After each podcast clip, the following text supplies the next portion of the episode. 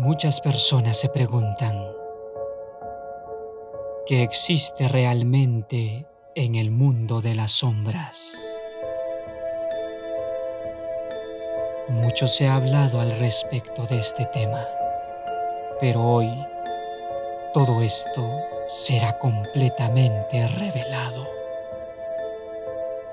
El presente material es una historia completamente real que te ayudará a comprender la verdadera cara que se oculta al mundo.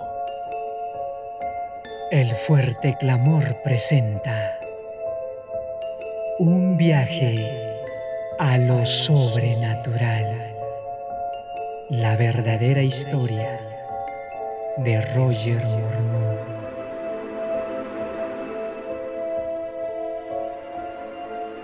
Capítulo 2 Mi infancia.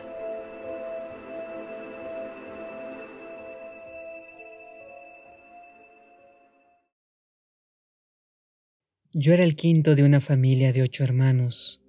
Nací el 18 de abril de 1925 en Saint Jacques, Nueva Brunswick, un pequeño pueblo cerca de la frontera con la provincia de Quebec, al este de Canadá. Mis padres eran devotos católicos franceses. Por parte de mi padre, dos de sus hermanas eran monjas y su hermano menor era un sacerdote que más tarde se convirtió en monseñor de la Iglesia Católica Romana. Incluso ahora no puedo menos que admirar la diligencia con que mis padres siguieron las enseñanzas y los requisitos de su iglesia. Hasta donde yo recuerdo, rezábamos en familia todos los días. Recuerdo bien el momento del rezo de la tarde, el rosario era el punto principal del ritual, pero también repetíamos la letanía de los santos. La letanía consistía en invocar los nombres de un centenar de santos o para pedir que oren por nosotros. Como niños, nuestras rodillas nos dolían de tanto arrodillarnos, pero éramos alentados a ofrecer el sufrimiento a Dios, que a su vez Él podría utilizarlo para aliviar una pobre alma del tormento de las llamas del purgatorio. Nuestra familia también se prestaba a muchas clases de humillación del cuerpo con el fin de recibir el favor de Dios.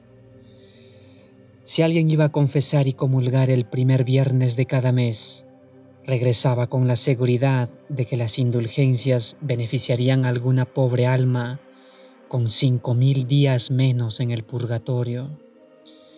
En aquel tiempo, esto significaba quedarse sin comida y sin agua desde la víspera de la noche anterior hasta después de la comunión en la mañana siguiente.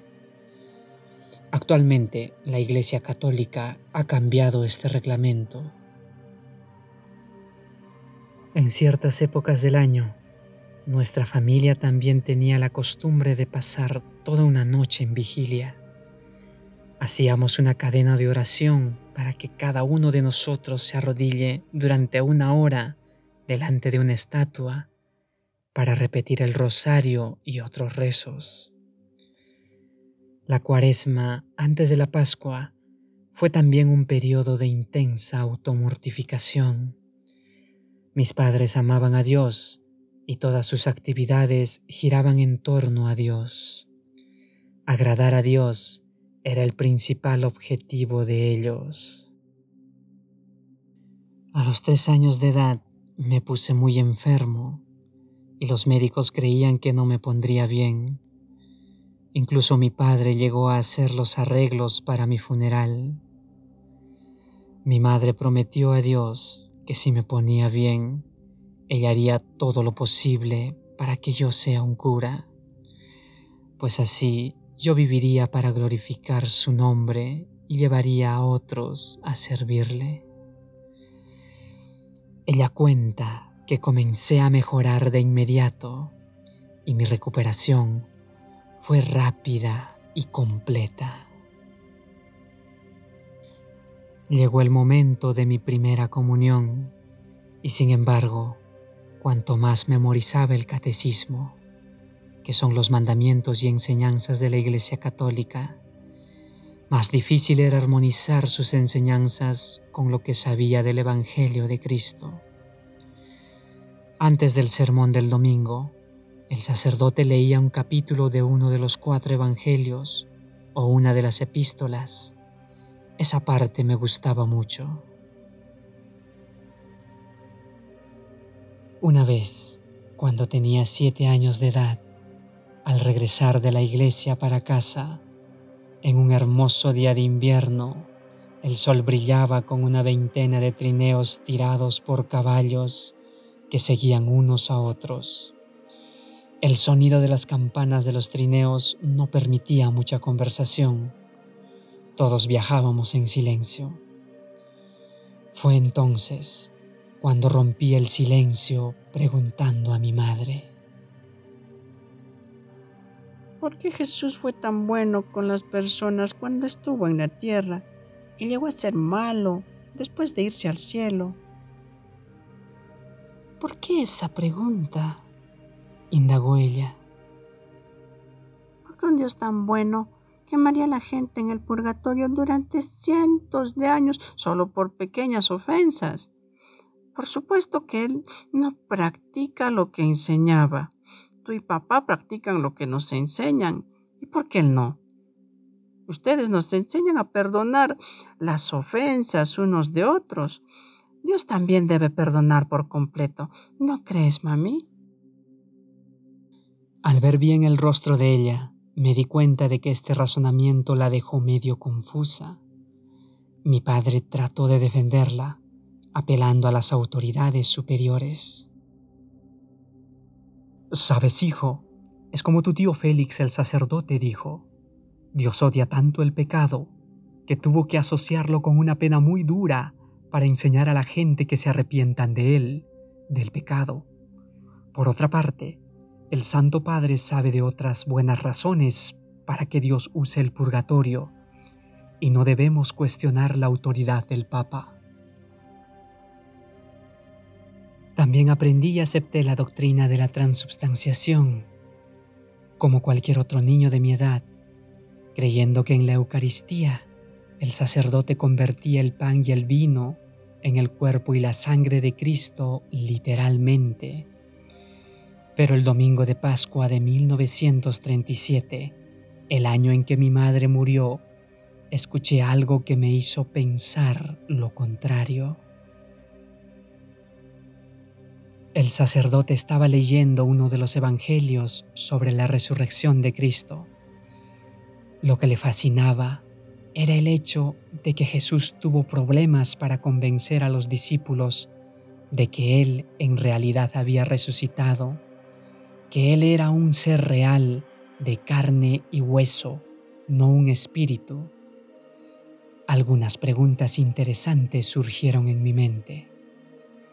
¿El cielo podría ser un lugar real como la tierra, donde la gente de carne y hueso pueden vivir vidas reales en lugar de espíritus flotando en las nubes? Por otra parte, si Jesús no es un espíritu, cómo puede ser parte de la hostia. Para algunas personas puede resultar difícil entender cómo un niño pequeño puede perder su fe en Dios y volverse en contra de la religión como lo hice yo. Tal vez pueda explicar narrando algunos incidentes. Cuando era un muchacho, estaba profundamente impresionado por lo que veía y oía en la vida de los adultos. Nuestra casa era un lugar de paz y alegría. Nuestros padres nos dieron un buen ejemplo de cómo las personas deberían de relacionarse.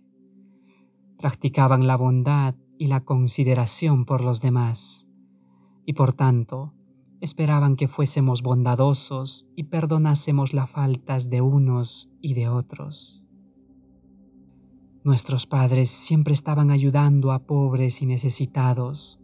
En mi opinión, yo pensaba que Dios debería ser por lo menos bondadoso y compasivo con los seres humanos, de la misma manera que Él espera que nosotros fuésemos unos de otros. Una experiencia en particular dejó mi mente perpleja. En aquel tiempo, las personas no usaban sus coches durante los meses de invierno y a veces daba mucho trabajo hacerlo funcionar bien cuando llegaba una estación más caliente. Mi padre decidió traer un mecánico que vivía en Edmundston, que pasaría unos días con nosotros para arreglar nuestro coche. Antes de salir para ver a aquel hombre, papá dijo, El hombre es protestante, pero es un buen ciudadano y un mecánico excelente. Ahora niños, presten atención. Puede ser que en la recitación del saludo angélico antes de comenzar a almorzar, Él no participe en nuestras devociones. Por favor, no se queden mirándolo y sobre todo, no hagan preguntas embarazosas sobre su religión.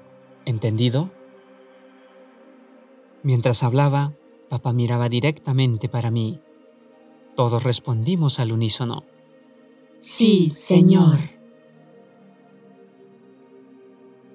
Durante tres días, el hombre trabajó en el coche.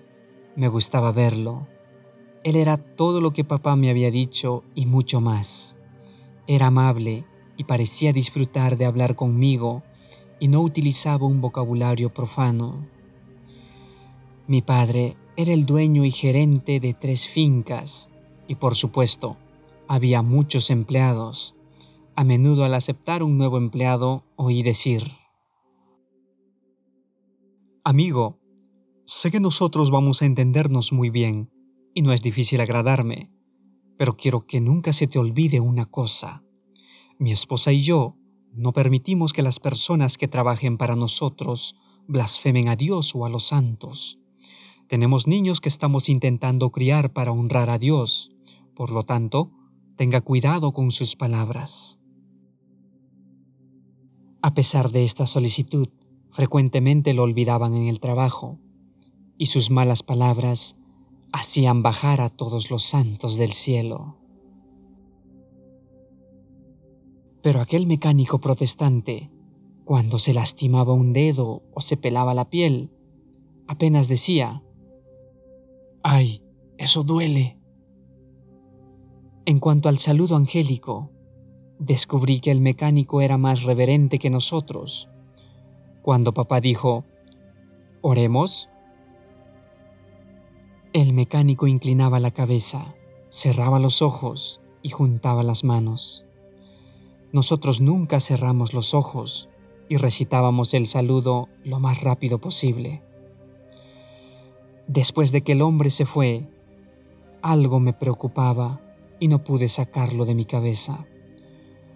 Fue una frase que había aprendido de memoria en el catecismo. Fuera de la Iglesia Católica Romana no hay salvación. Mi madre se dio cuenta de que algo me estaba inquietando y procuró descubrir qué era. Mamá, ¿a dónde van los buenos protestantes cuando mueren? Esa es una muy buena pregunta, hijo. ¿Por qué me lo dices? Le repetí lo que había aprendido de memoria en el catecismo. Ella admitió que no sabía y me sugirió que preguntase a mi tío cuando viniese a visitarnos. Ella debe haber quedado perturbada con mi pregunta, porque en la cena le preguntó a mi papá y pidió su opinión acerca del asunto. No tenía mucho que decir, pero comentó que pensaba que Dios no dejaría a una persona buena fuera del cielo, ya sea católica o protestante. Probablemente, cuando un buen protestante muere, los ángeles lo llevan por la puerta de atrás. Los protestantes no tienen la gloria de ser recibidos con la bienvenida de San Pedro personalmente, pero ellos no debieran de preocuparse con tal de que consigan entrar. No debieran esperar recibir el tratamiento reservado a las celebridades. Después de todo, sus antepasados cometieron un grave error al salir de la Iglesia Católica, y lo único que pueden esperar es que todos sus descendientes sufran las consecuencias. Llegué a la conclusión de que probablemente ese razonamiento estaba correcto, pero las solemnes palabras no salieron de mi mente. Fuera de la Iglesia Católica Romana no hay salvación. Transcurrieron algunos meses Finalmente supimos que mi tío el sacerdote nos visitaría a todos los familiares. Entonces pedí a mi papá que preguntara a mi tío Félix cuando hubiera alguna oportunidad sobre el asunto de los protestantes buenos.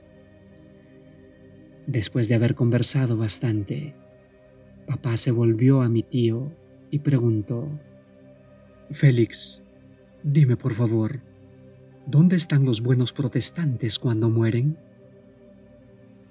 ¿Por qué lo preguntas? Papá explicó entonces mi pregunta a la luz de lo que estaba escrito en el catecismo. Lo que Roger mencionó del catecismo es correcto. No hay salvación fuera de la Iglesia Católica, sea quien fuere. Su declaración dio paso a un largo debate sobre el tema. Mi padre dijo que no sería justo por parte de Dios impedir la entrada de un protestante bueno en el cielo. Mi tío trató de enfriar el calor de la discusión, sugiriendo que cuando un buen protestante muere, su alma probablemente iría al limbo se supone que este es el lugar donde se dirigen las almas de los niños no bautizados cuando mueren. Entonces el tío Félix llegó a la conclusión. Una cosa sé, de acuerdo con la Iglesia Católica, ningún protestante bueno o malo irá para el cielo y nunca verán a Dios. Y recuerda que no fui yo el que inventó las reglas, solo las enseño. Si hubiera alguna posibilidad de que un protestante fuese al cielo, nuestro Santo Padre, el Papa, sin duda nos lo hubiera dicho. Esa experiencia dejó grabada en mi mente un gran signo de interrogación sobre la justicia de Dios.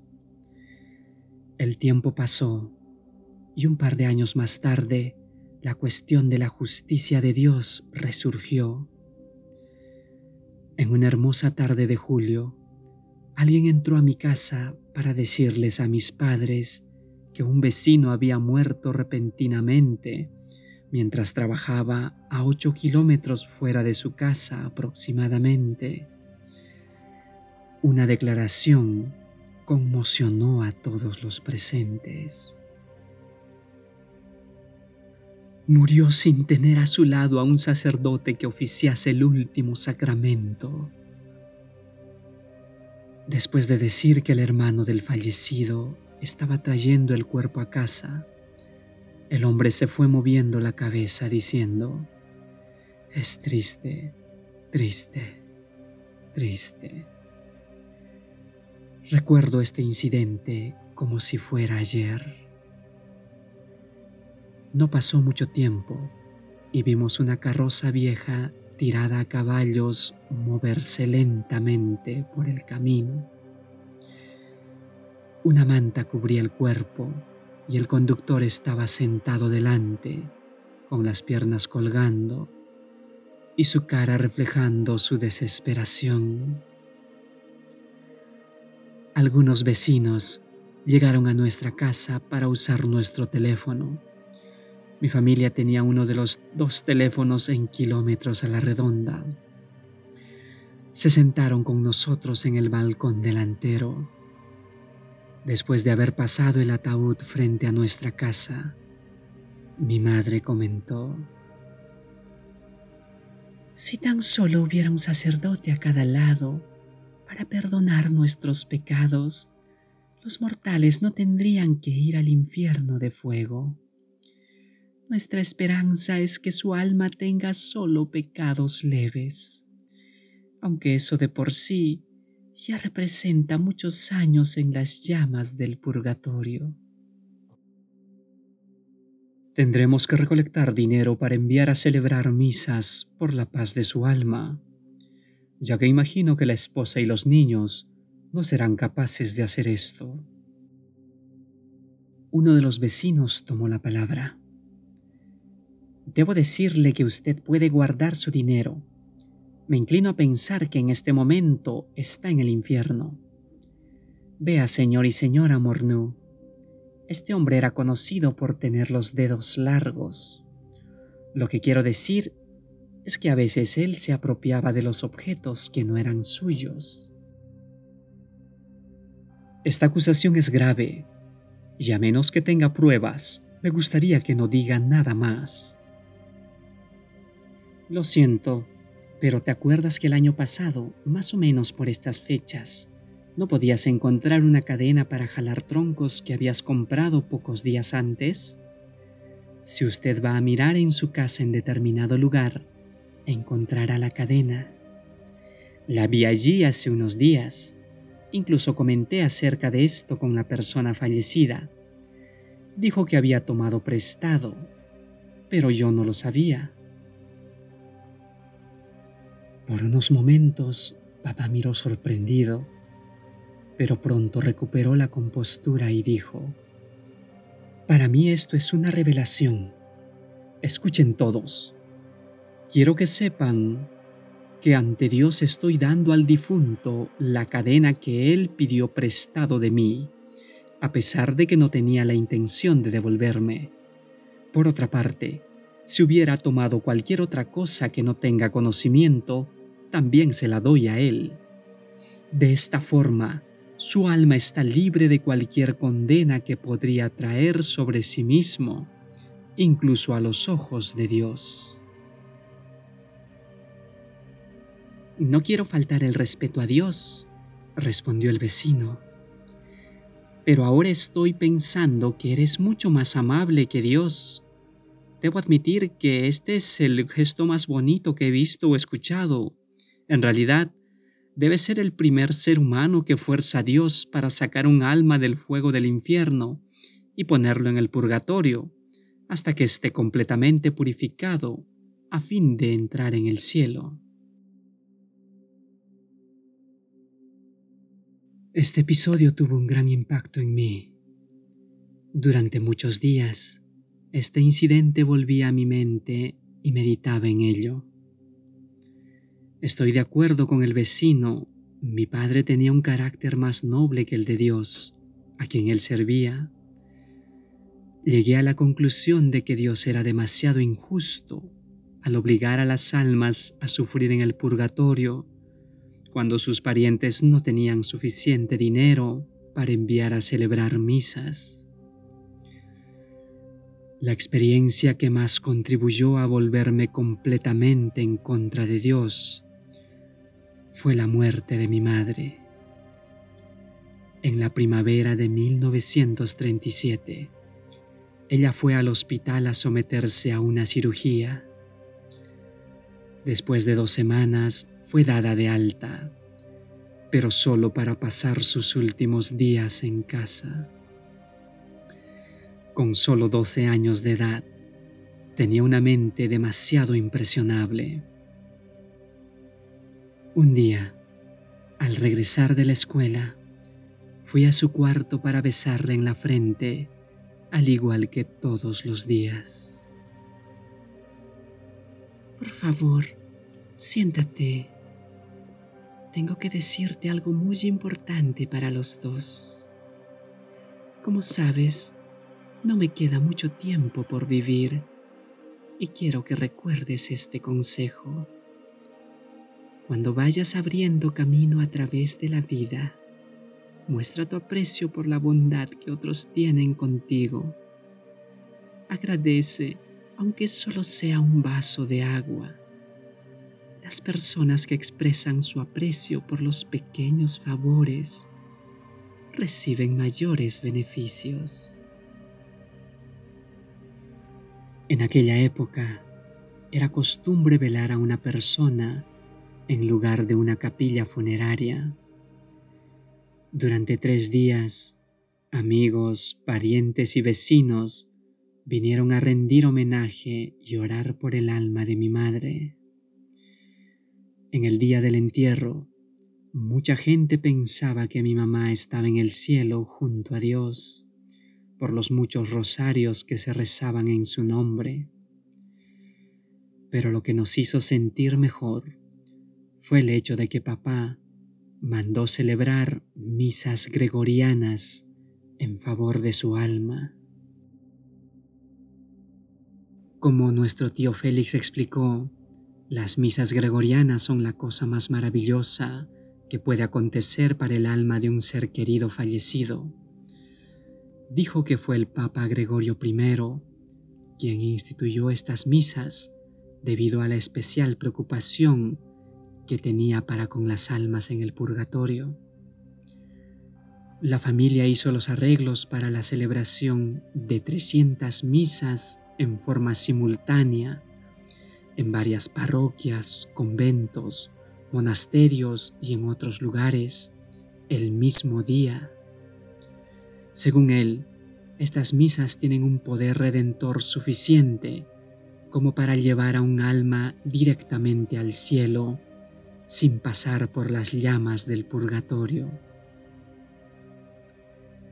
Ese mismo día, oí a un pariente decir que las misas gregorianas costaban un dólar cada uno, o en otras palabras, 300 dólares para todo el plan. A mi mente vino la idea de que éramos verdaderamente privilegiados porque mi padre tenía condiciones de ayudar a mi madre para ir al cielo de una manera tan hermosa. Fue entonces cuando me acordé de una mujer de nuestra parroquia que había muerto seis meses antes. La familia era demasiado pobre para enviar a celebrar cualquier misa y por tanto tendría que sufrir en el purgatorio. Los arreglos para el entierro de ella habían dejado a mi padre muy enojado, porque él era miembro de la Comisión de Servicio Social de nuestra parroquia. Esa noche, ya sentados a la mesa para cenar, decidió quedarse sin comer. Percibiendo su mal humor, mi mamá le preguntó cuál era su problema. Tal vez lo mejor sea contar. Pasé la mayor parte de la tarde en el presbítero de la iglesia con otros miembros del comité, discutiendo los problemas de los pobres de nuestra parroquia. El principal punto de interés fue la compra de un ataúd para la anciana Eni. No me opongo al ahorro de costes, pero cuando el padre Paquín preguntó al director de la funeraria ¿Cuánto se podría ahorrar si se tomasen del ataúd el crucifijo y las asas antes del entierro? Yo me enojé muchísimo y quería dar al buen padre una buena parte de mi vocabulario. Sin embargo, me contuve por respeto a su oficio. Para poner fin a la discusión, le dije que yo pagaría la diferencia. Cosas de ese tipo de alguna manera me irritan. Es triste ser pobre hoy en día, sobre todo cuando llega el momento de morir.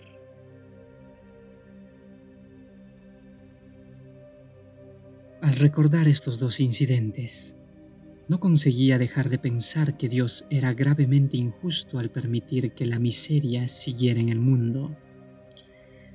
Con el pasar del tiempo, perdí la confianza en Dios y en la Iglesia y decidí que cuando tendría la edad suficiente para mantenerme, no tendría nada que ver con Dios o con la iglesia. En el otoño de 1937, mi hermano Edgar y yo fuimos colocados por mi padre en un internado administrado por monjas en Saint Basile. El gran número de instrucciones religiosas que recibí en este lugar religioso solo sirvió para endurecer aún más mi corazón.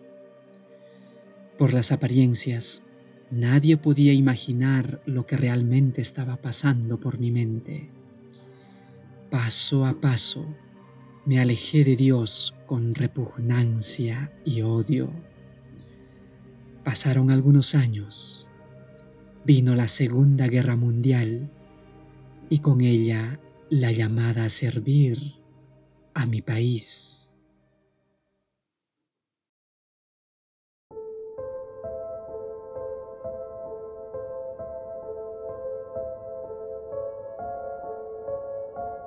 Hemos presentado un viaje a lo sobrenatural. Te saluda Samuel Zavala. El fuerte clamor.